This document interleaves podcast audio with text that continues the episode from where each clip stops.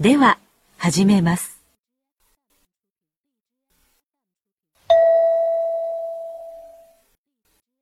1番大学で男の留学生と先生が話しています。男の留学生はこの後何をしなければなりませんか？先生、先日お渡しした論文ですが、いかがでしたか？ああ、見ましたよ。前回見たときは研究の背景のところが不十分だったけど、そこは今回だいぶ良くなったんじゃないかしら。ありがとうございます。研究の背景がうまくまとまったからだと思いますけど、研究目的も前の原稿より明確になったと思います。あ、そうですか。でも、この調査の結果のところ、もう少し効果的に示せるように、データを図やグラフで表したらどうかしら。ああ、なるほど。そうですね。そうした方が説得力が増すと思いますよ。わかりました。やってみます。それから、前回ご指摘を受けた日本語の文法的な間違いについては？ああ、今回は特に気になりませんでしたよ。あ、そうですか。じゃあ、すぐに修正します。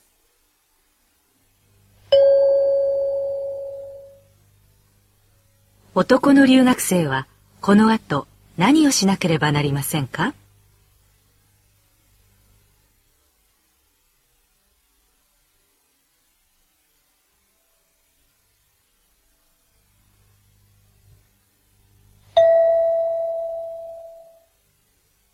2番女の人と男の人が話しています。女の人はどうしますか？部屋の観葉植物、なんか元気ないんだ。え？ちゃんと水やってる？それが、すぐ忘れちゃって、気がついたら土がカラカラってことよくあるんだ。あのさ、この前ニュースでやってたんだけど、ある大学の研究で名前をつけて育てた牛と、名前がないまま育てた牛のミルクの出方を調べたら、そしたら、名前を付けた方がミルクの出方が良かったんだって。は？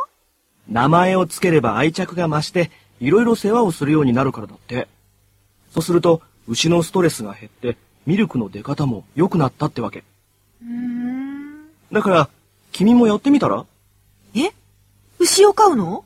名前だよ。すぐ忘れちゃうんでしょ？水やるの。ああ、牛と植物は違う気もするけど、面白いね。やってみよう。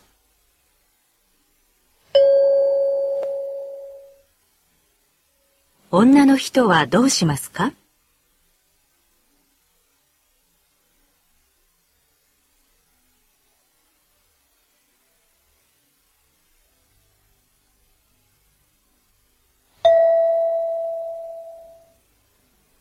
3番大学で男の学生と女の学生が話しています。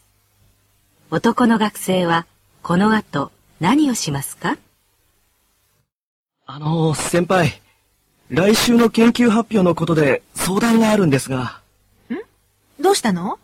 配布資料がまだできてないとか？いえ、それは昨日なんとか。実は、僕すぐに上がってしまうんで、発表が不安で。そんなの誰だって緊張するもんよ。とにかく何回も練習して自信つけるしかないんじゃない？それが原稿を暗記するくらい練習したんですが、本番では頭が真っ白になりそうで。ま、原稿は読んでもいいんだから完璧に覚えなくてもいいって。それより質疑応答でどんな質問が出るか予想してシミュレーションしておいた方がいいかもね。そっか。とっさに答えるのは難しいですもんね。うわ、ますます緊張してきた。大丈夫。自分の研究テーマについては自分が一番よくわかってんだから。はい。じゃあ、早速対策を練っておきます。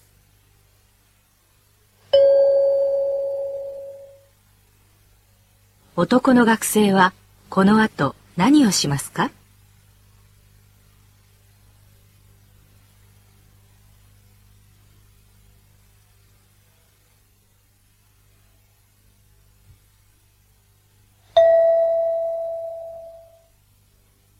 4番会社で男の人と女の人が話しています。女の人はこの後、まず何をしなければなりませんか？田中さん、ちょっといいかな？はい。今度の展示会の件なんだけど、会計課から明日の朝までにもっと詳しい資料を出せって言われてるんだ。それでね、悪いんだけど、とりあえず資料を至急作ってくれないかな。はい、わかりました。これは、先週の打ち合わせの記録をもとに作成すればよろしいでしょうか？うん、そうだね。具体的なこともほとんど決まったから、それを反映させて。はい、わかりました。あの、何時までに、5時くらいまでに頼めるかな。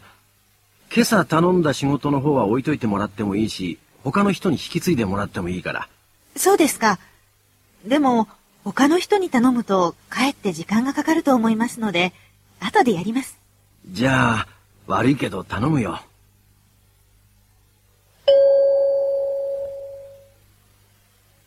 女の人はこの後、まず何をしなければなりませんか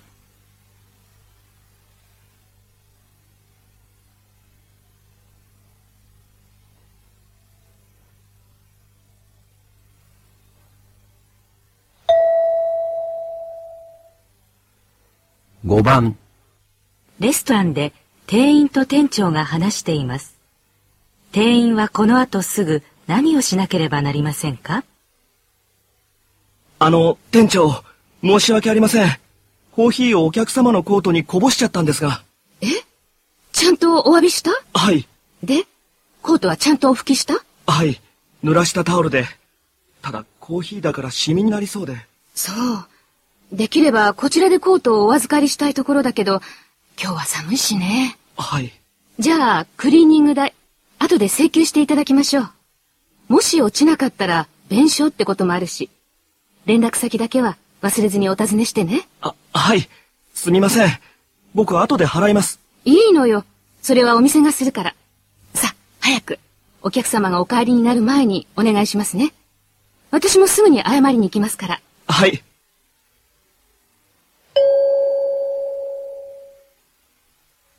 店員はこの後すぐ何をしなければなりませんか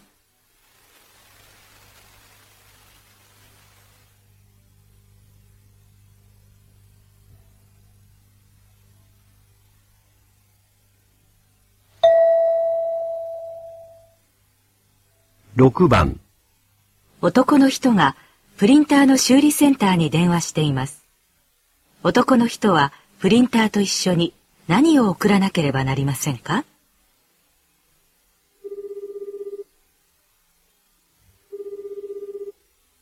はい、修理センターでございます。あの、すみません。そちらのプリンターの S100 を使っているんですが。あ、小さいタイプのものですね。どのような状態でしょうか？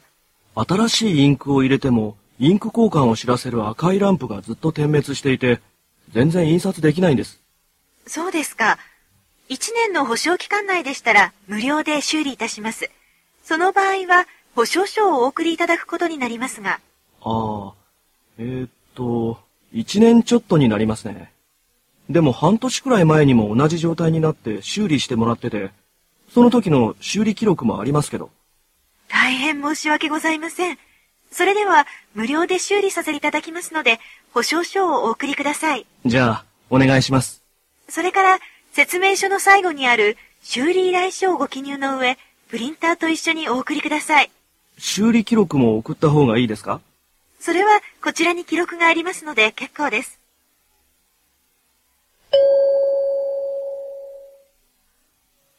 男の人はプリンターと一緒に何を送らなければなりませんか？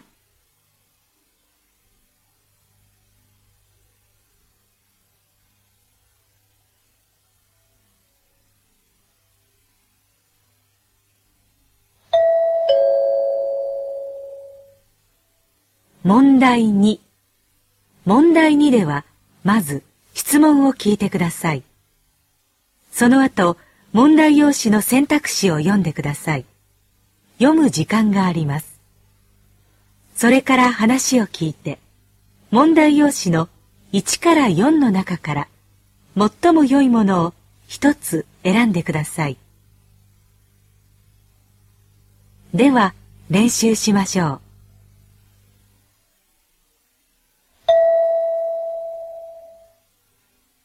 例、大学で男の学生と女の学生が話しています。この男の学生は先生がどうして怒ったと言っていますか？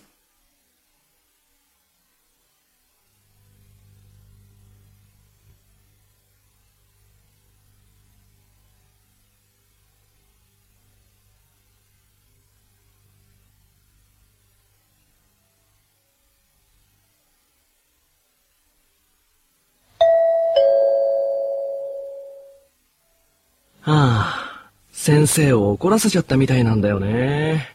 困ったなえ？どうしたの？うん。いや、それがね、先生に頼まれた資料、昨日までに渡さなくちゃいけなかったんだけど、いろいろあって渡せなくて。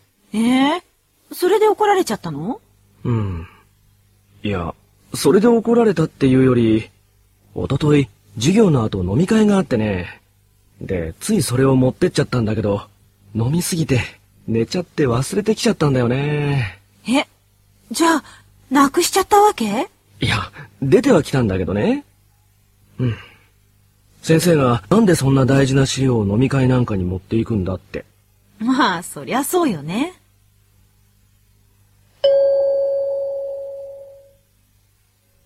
この男の学生は先生がどうして怒ったと言っていますか？最も良いものは3番です。回答用紙の問題2の例のところを見てください。最も良いものは3番ですから、答えはこのように書きます。では、始めます。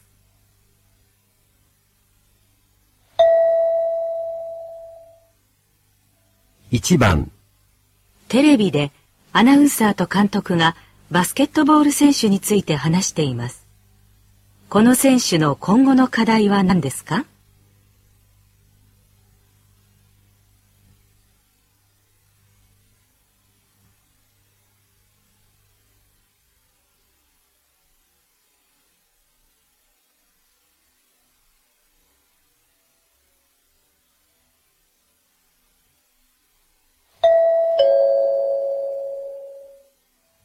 監督、最近素晴らしいプレーを見せている若手の山田選手ですが、この調子を維持し、今後ますます活躍するためには何が必要でしょうか？山田ですか？そうですね。試合開始から終了まで走り続けられる体力はすでにトップクラスですね。また、体が柔らかくバネもあり、怪我も少ないですし、ボールを扱う技術も他の選手よりずっと抜きん出ています。まあ、強いてあげるとすると、試合中に相手の挑発に乗ってしまいがちなので、自分をコントロールし、常に落ち着いてプレーできるようになれるかが鍵になるでしょうね。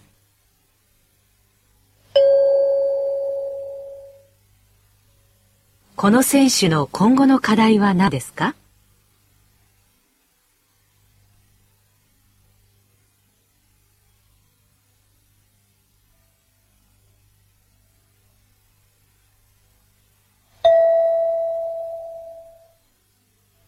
2番、会社で女の人と男の人が話しています。男の人は今何が心配だと言っていますか？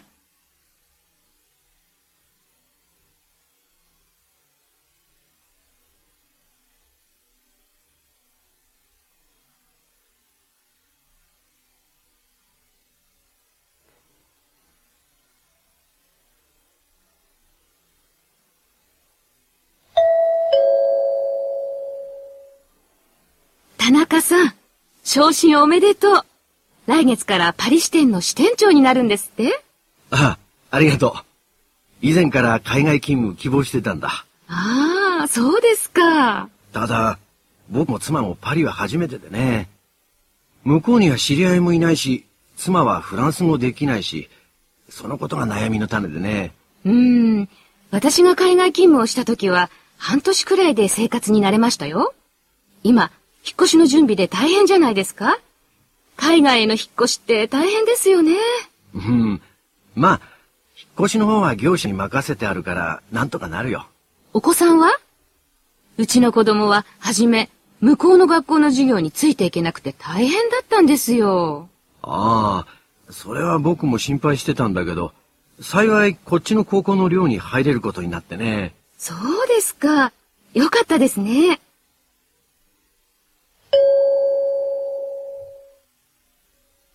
男の人は今何が心配だと言っていますか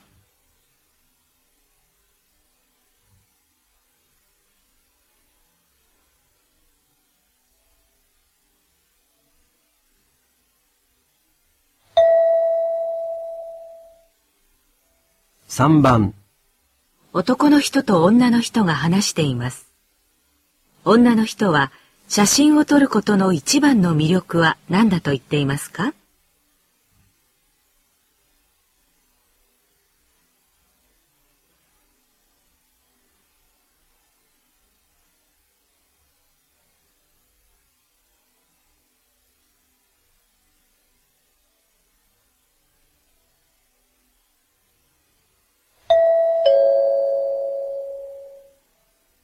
いいカメラ持ってるね。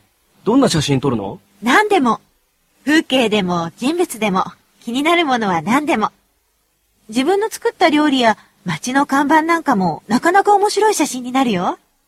出来上がった写真はインターネットでたくさんの人に見てもらえるようにしてるんだ。へえ。カメラの楽しさって、いろいろな瞬間を後に残せるってことなのかな？うーん、どうかな？というより、私はカメラを持つようになって、道端の花とか、雨上がりの空とか、今まで見過ごしていたような、ちょっとしたことにも目を向けるようになったの。へえ、そうなんだ。うん。カメラのおかげで、なんだか毎日が楽しくなってきて。それが私にとってのカメラの楽しさかな。そっか。カメラの魅力は出来上がった写真だけじゃないんだね。うん。私の場合は、出来上がりは二の次って感じかな。まあ、いい写真が撮れると嬉しいけどね。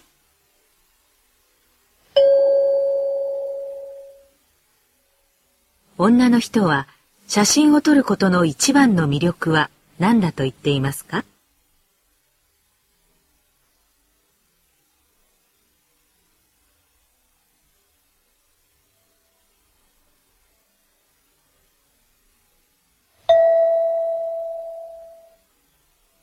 ？4番電気店で男の社員と女の社員が話しています。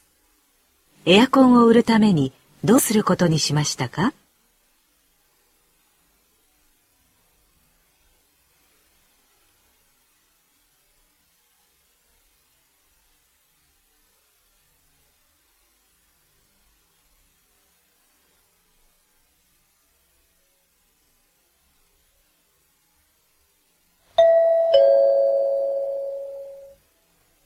今度の決算までにエアコンの売り上げをもう少し伸ばしたいんだがね。売り場での手応えはどう？そうですね。店にいらっしゃるお客さん、皆さん、近頃は無駄な出費は抑えたいとおっしゃいますね。うーん、いまいちか。なかなか。ポスターを貼ったり、広告も出してみたんですが。そうか。値下げはもう限度ギリギリ？ええもう限界ですね。あとできるのは、配送料の無料化か、取り付け費用を割り引くか。なるほどね。ライバル店は配送料の割引はしていますが、無料化に踏み切ったところはありません。そうか。じゃあ、うちはそれを大々的にアピールしよう。設置の方は業者の了承がいるからな。今回は見送るとしよう。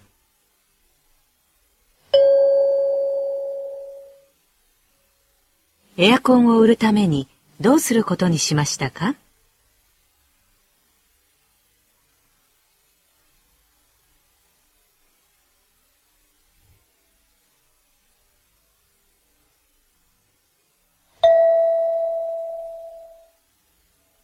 ？5番。ラジオで評論家が小説家について話しています。この小説家の作品の最も優れているところはどこだと言っていますか？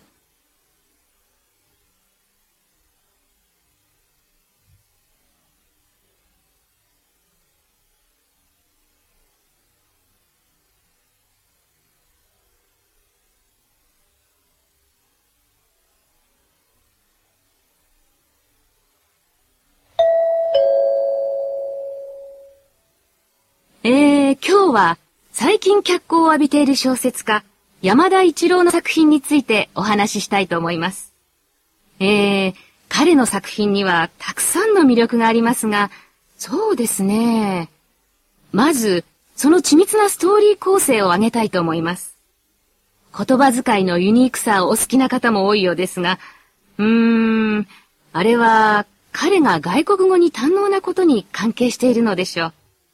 また、思わず吹き出しそうになるユーモアのセンスや、生き生きとした人物描写も見事ですが、やはり、読者をぐいぐいと引き込んでいく話の展開には、なんとも迫力さえ感じてしまいます。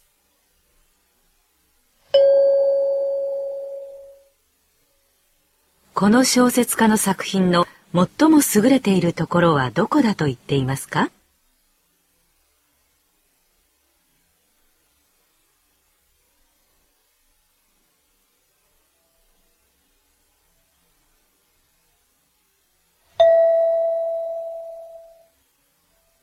6番テレビでアナウンサーが男の人にインタビューしています。男の人は今年の採用では何を一番重視したと言っていますか？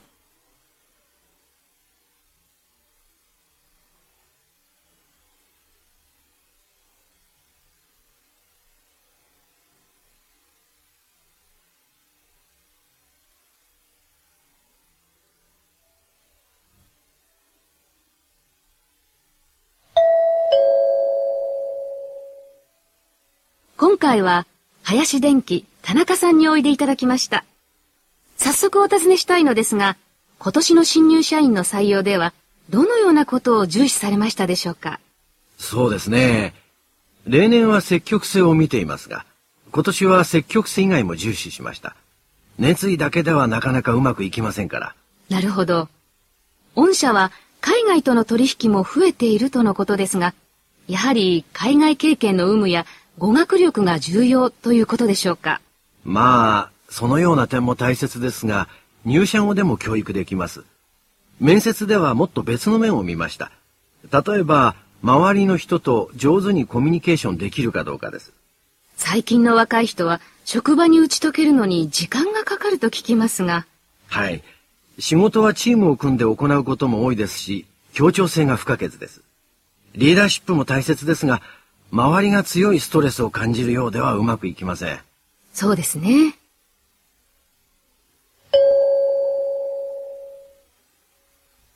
男の人は今年の採用では何を一番重視したと言っていますか？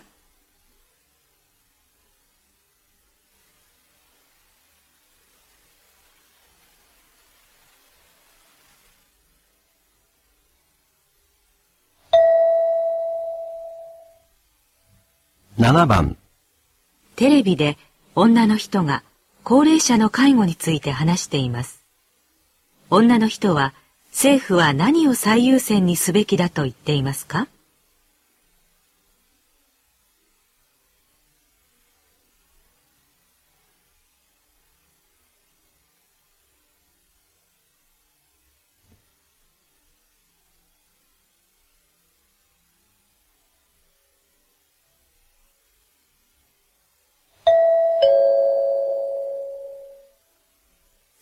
の調査によると、介護が必要になった場合に、自宅での介護を希望する高齢者は6割を超えるそうです。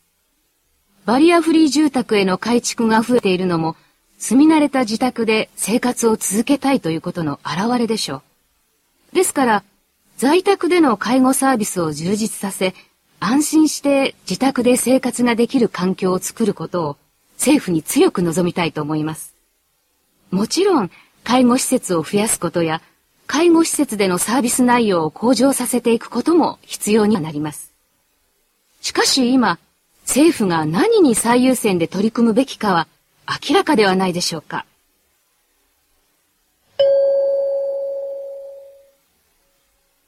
女の人は政府は何を最優先にすべきだと言っていますか？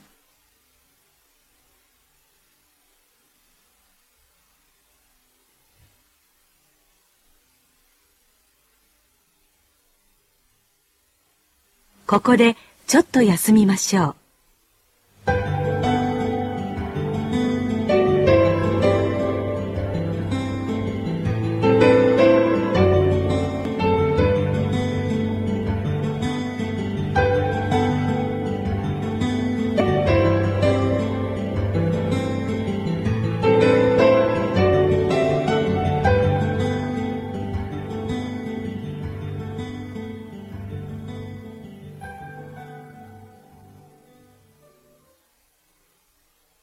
では、また続けます。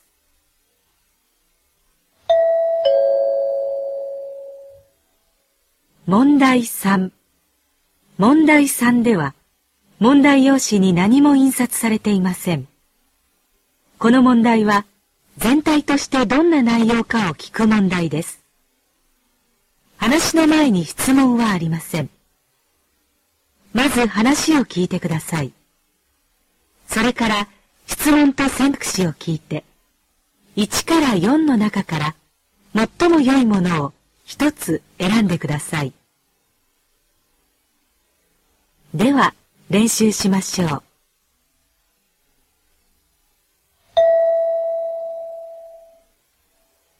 例、女の人が男の人に映画の感想を聞いています。この間話してた映画見に行ったんでしょ？どうだった？うん。すごく豪華だった。衣装だけじゃなくて、景色もすべて、画面の隅々までとにかく綺麗だったよ。でもストーリーがな主人公の気持ちになって、一緒にドキドキして見られたらもっと良かったんだけど、ちょっと単調でそこまでなかったな娯楽映画としては十分楽しめると思うけどね。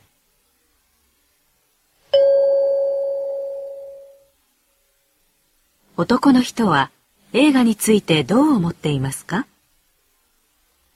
？1、映像も美しく話も面白い。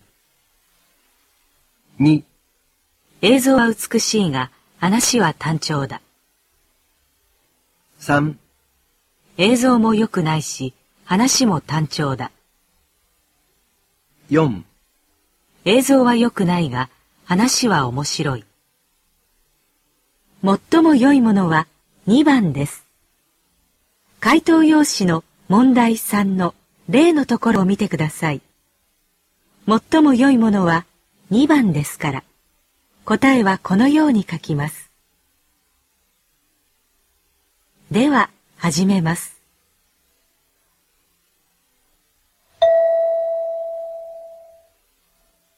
1番、テレビでレポーターが話しています。こちらレポーターの山本です。今私が来ているこの地域には、桜歌舞伎という伝統芸能があります。300年以上の歴史があり、長く人々に親しまれてきたのですが、実はこの伝統芸能後継者不足で一度存続が危ぶまれたことがあるんです。その時立ち上がったのが、なんと、この町の高校に通う高校生たちだったのです。伝統芸能を継承し、歴史を受け継いでいこうと、放課後練習を重ねています。伝統芸能の衰退が珍しくない中で、この高校生の奮闘ぶりに、町でもこれが町の活性化につながらないか考え始めたようです。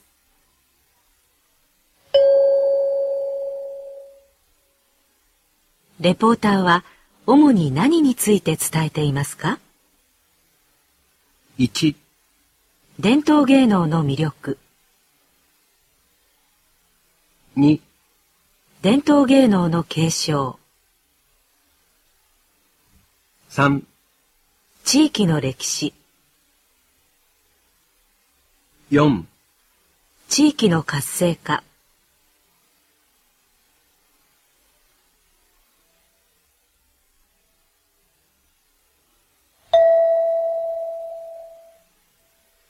2番、大学で先生がある国について話しています。この国は今経済の転換期を迎えています。この国の経済発展を支えているのは地下に埋蔵されている豊富な天然資源です。しかし埋蔵されている資源には限りがあります。また、このまま資源の輸出だけに依存していると、資源価格の変動によって経済情勢が大きく左右されてしまいます。そこで政府は資源の輸出で得られた豊富な外貨をもとに新しい産業を育成する計画を立てています。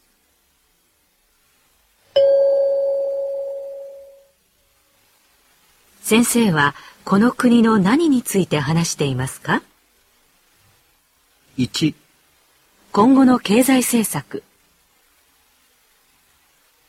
2資源価格の変動。3地下資源の埋蔵量。4資源の輸出促進。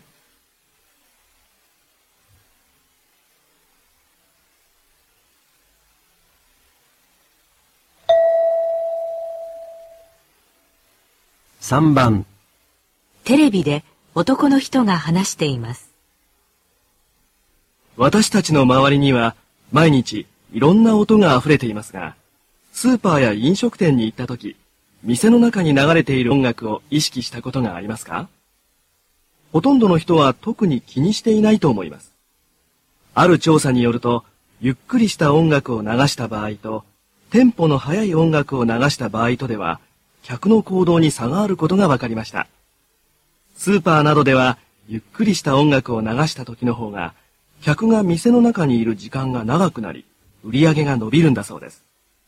反対に、行列ができるような混んでいる飲食店では、テンポの速い音楽を流すことで、客の回転を速くすることができるんだそうです。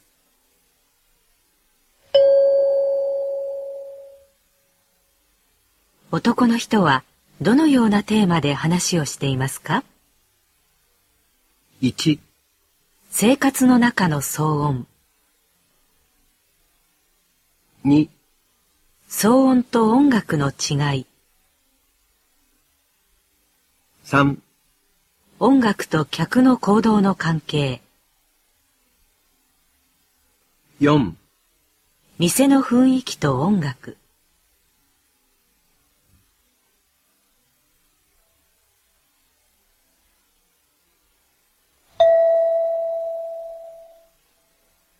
4番テレビで農業の専門家がキノコについて話しています。キノコにはたくさんの種類がありますが、今日はその代表格である椎茸についてお話ししたいと思います。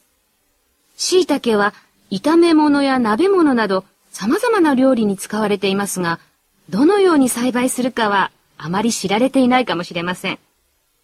質の良い椎茸を収穫するには木を使う方法が良いでしょう。えー、椎茸は椎茸菌を木に植え付け、乾燥を避け、十分な湿度を保つと生えてきます。生育には10度から30度の間を保つことが必要とされるので、春か秋が適した季節と言えます。生えてから2週間程度で収穫できる大きさになるでしょう。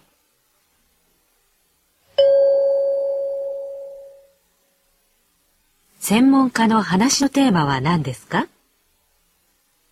?1 質のいい椎茸の選び方。2椎茸の育て方。3椎茸の調理方法。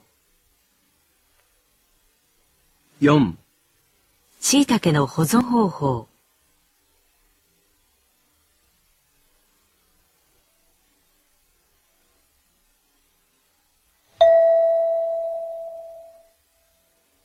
5番大学の授業で先生が話しています。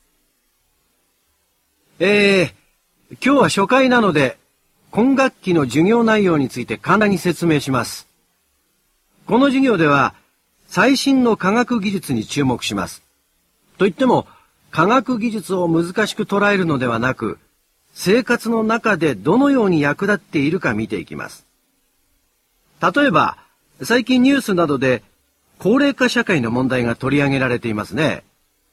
日本の場合、2005年には65歳以上の高齢者が人口の40%を超えると予測されていますが、その時に介護や福祉を担う労働力をどう確保するかが問題です。えー、そこで、高齢者の暮らしを支えると期待されているのが、現在開発中の介護ロボットです。最新の科学技術は私たちの生活に深く結びついているのです。えー、では今日はこのようなロボットに使われている技術について見てみたいと思います。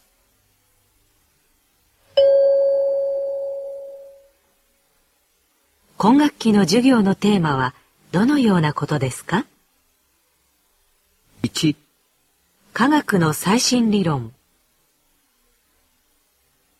2生活に役立つ科学技術。3高齢化社会の問題。4介護ロボットの開発の課題。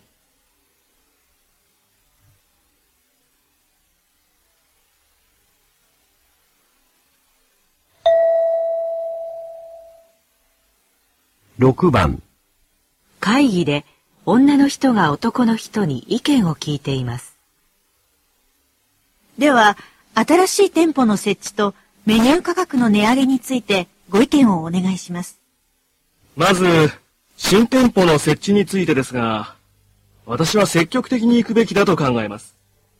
この地区には競合するレストランがいくつもあるので、避けた方がいいという考え方もできると思いますが、駅前の開発事業なども進んでいますので、メニューやサービスで差別化を図れば、顧客の獲得は見込める地域だと考えます。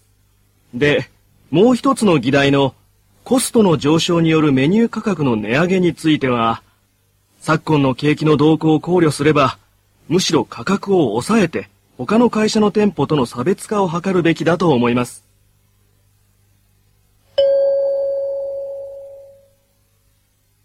男の人はどう考えていますか？?1 店舗の新設にも値上げにも賛成。2店舗の新設にも値上げにも反対。3店舗の新設は賛成。値上げは反対。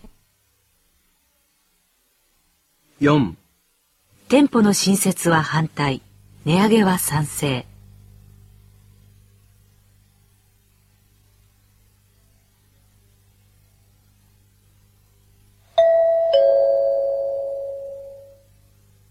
問題4問題4では問題用紙に何も印刷されていません。まず文を聞いてください。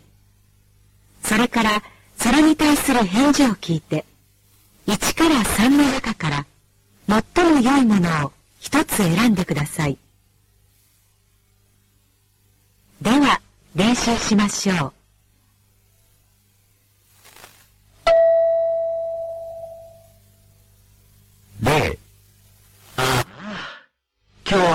客さんからの苦情が多くて仕事にならなかったよ。1いい仕事、できてよかったね。2仕事なくて大変だったね。3お疲れ様。ゆっくり休んで。もっと良いものは3番です。回答用紙の問題4の例のところを見てください。最も良いものは3番ですから、答えはこのように書きます。では、始めます。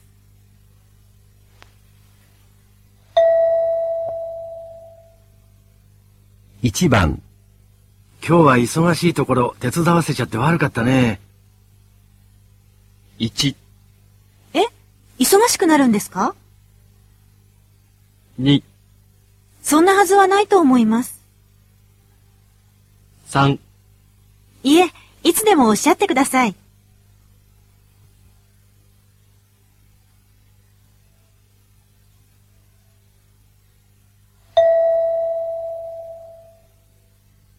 2番明日の映画なんだけど、レポートやら実習やらで、それどころじゃなくなっちゃったんだ。1きっと面白いよね。にえー、いけないの？残念。3、忙しいのによく言ったね。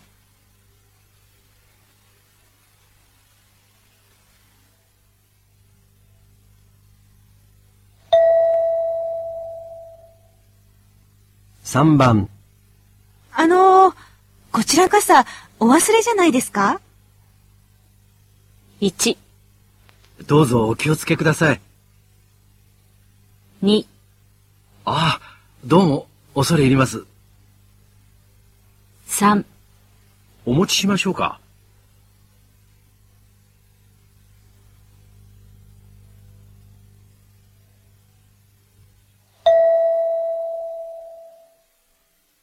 4番。悪いね。預かった資料まだ見てないんだよ。ずっと電話が鳴りっぱなしで。1、はい。すぐにお電話させますので。2、ただいま席を外しております。3、では、お時間のある時にお願いします。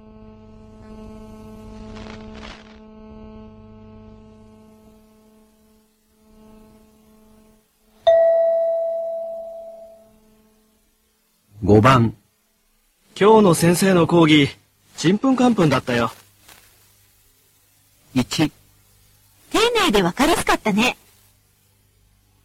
2、難しくて、私も全然。3、ああいう話ってワクワクするよね。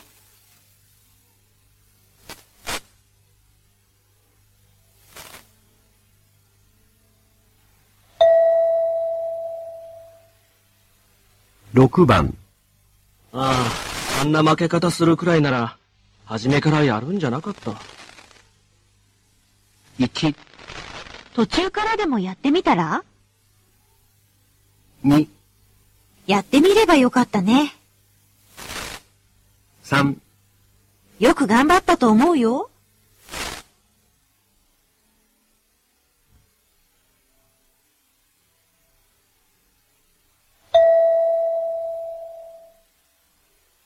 7番。あの、先月の家賃なんですけど、まだ振り込まれてないようですが。1、すみません。うっかりしてて。2、では、そうしていただけますか？3、あ、すぐにいただきますので。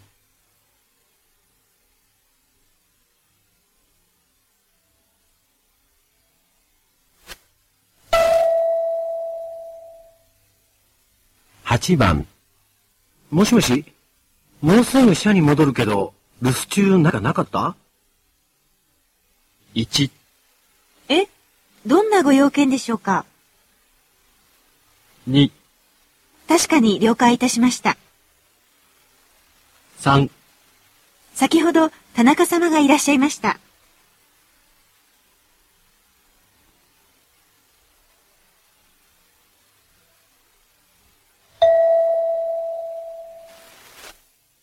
9番。あの、もう少し席を詰めていただけるとありがたいんですが。1、あ、気がつきませんで。2、おかげさまで助かりました。3、いや、まだまだですよ。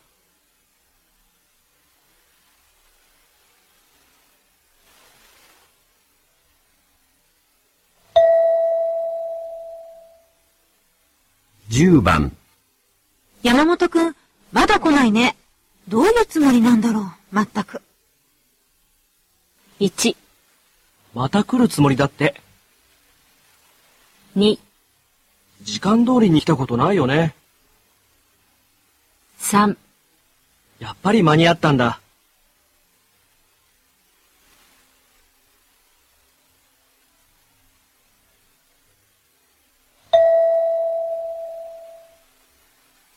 11番。どうしたの？食事もしないで考え込んじゃって。1、いや、それほどでもないと思うよ。2、ちょっと気になってることあってね。3、どうしてもこの時間混んじゃうんだよね。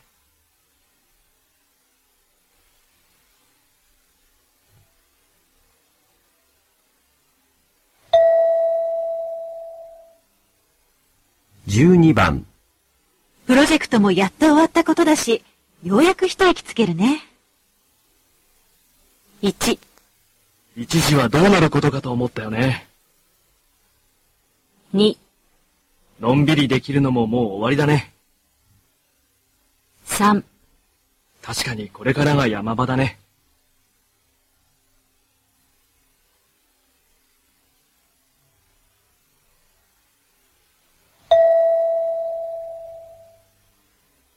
13番。今度の休み、家族とゆっくり過ごせたらなって思ってたのにな。1、じゃあ、そうしてみましょうか。2、ああ、それは楽しみですね。3、え？仕事でも入ったんですか？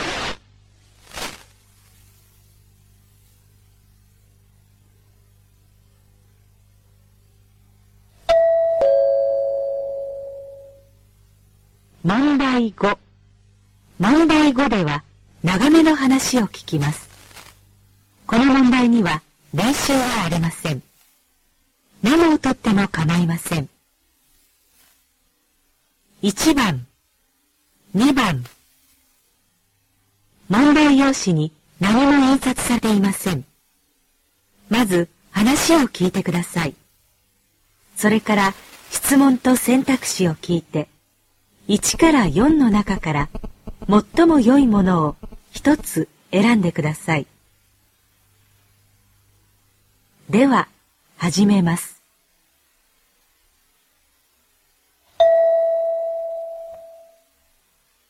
1番。大学の就職課で女の学生と係の人が話しています。来年から就職活動を始めるんですが、インターンシップって就職に有利って聞いたんですけど、有利っていうことはありませんけどね。でも、働くことを実際に体験できるいいチャンスがありますよ。いくつかタイプがあります。あ、そうですか。あの、実は私、まだ職種が絞れてなくて、できるだけ広く見たいなと思ってるんですけど、ええ。それと、お金がもらえるのもあるって聞いたんですけど、ああ、それは社員とほぼ同じ仕事をする実践タイプです。数週間から数ヶ月が一般的ですね。特別な技能やハイレベルの知識が必要で、誰でもってわけにはいかないけど、ああ、ワープロとかじゃダメですよね。そうですね。できれば短期間でいろいろ体験できるといいんですけど、そうですか。いろんな企業を見たいなら、セミナータイプがいいですよ。平日の1日か2日で会社の中を見て回ったり、セミナーに参加したりするんですよ。えー、っと、それから、1、2週間程度なら体験タイプがあります。営業の人と一緒に外回りしたりします。あ、ただ、これはある程度やりたい仕事が決まっている人に向いてますね。いろいろあるんですね。あとは、あそこにポスターが貼ってありますけど、出身地に帰ってそこの企業で研修する地元タイプもあります。1ヶ月程度が一般的かな。同じところに1ヶ月ですか。それなら、いろんな会社を見てみたいから、これにします。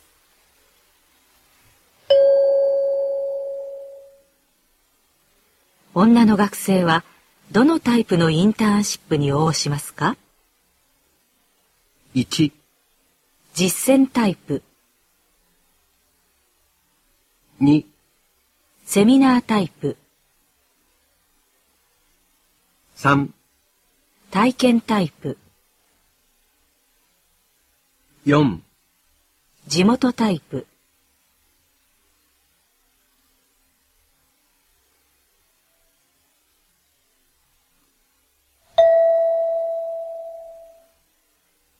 2番、運送会社の会議で話しています。最近、荷物の配送の遅れが目立っているようなんだ。何かいい案はないかね。今の配達ルートを使うと、渋滞に巻き込まれるようですよ。安全研修の時にドライバーが言ってました。そうか。じゃあ、別のルートを考えて渋滞を避けるようにしたらどうでしょうか？他にいい道はあるかな？それより、朝やってる荷物の積み込みを夕方帰宅前にすれば、1時間は早く配達に出られますよね。1時間ぐらい早く出てもな。あの渋滞はもっと早くから始まってるからね。だったら、出勤時間も早くすればどうでしょしかしね、出勤時間が早くなるのはいろいろ難しいんじゃないかな。う。ああ、そうですね。うん。あの、でしたら、今の配達ルートを決めたのはもう随分前ですから。そうか。じゃあ、やっぱりそこを検討だな。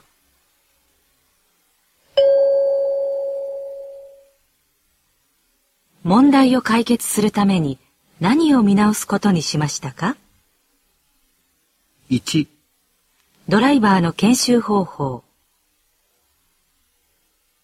2、配達ルート、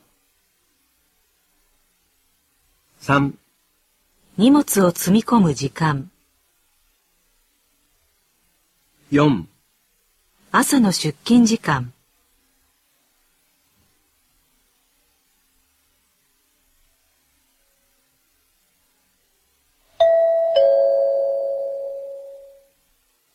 3番、まず話を聞いてください。それから2つの質問を聞いて、それぞれ問題用紙の1から4の中から最も良いものを1つ選んでください。では、始めます。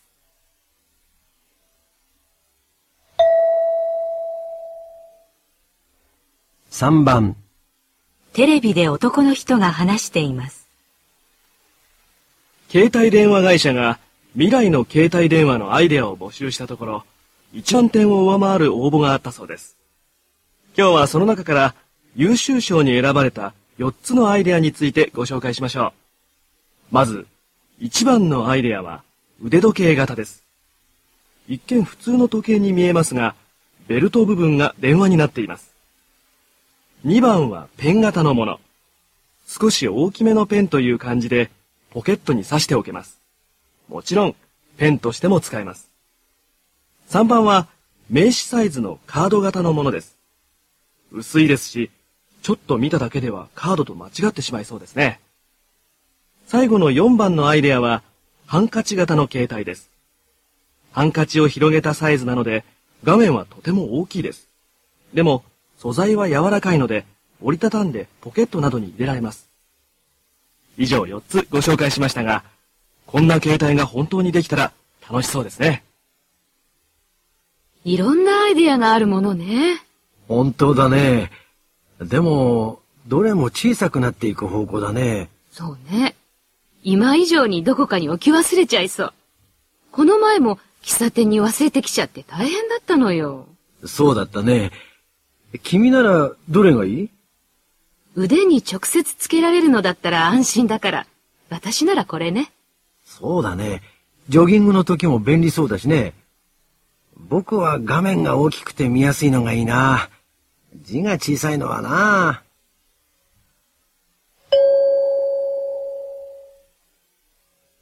質問1、女の人はどの携帯が気に入っていますか？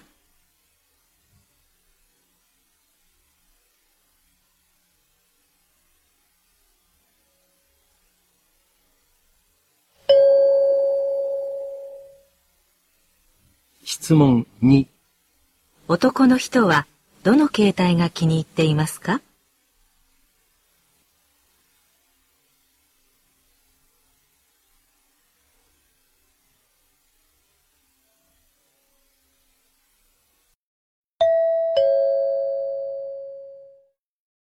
これで懲戒試験を終わります。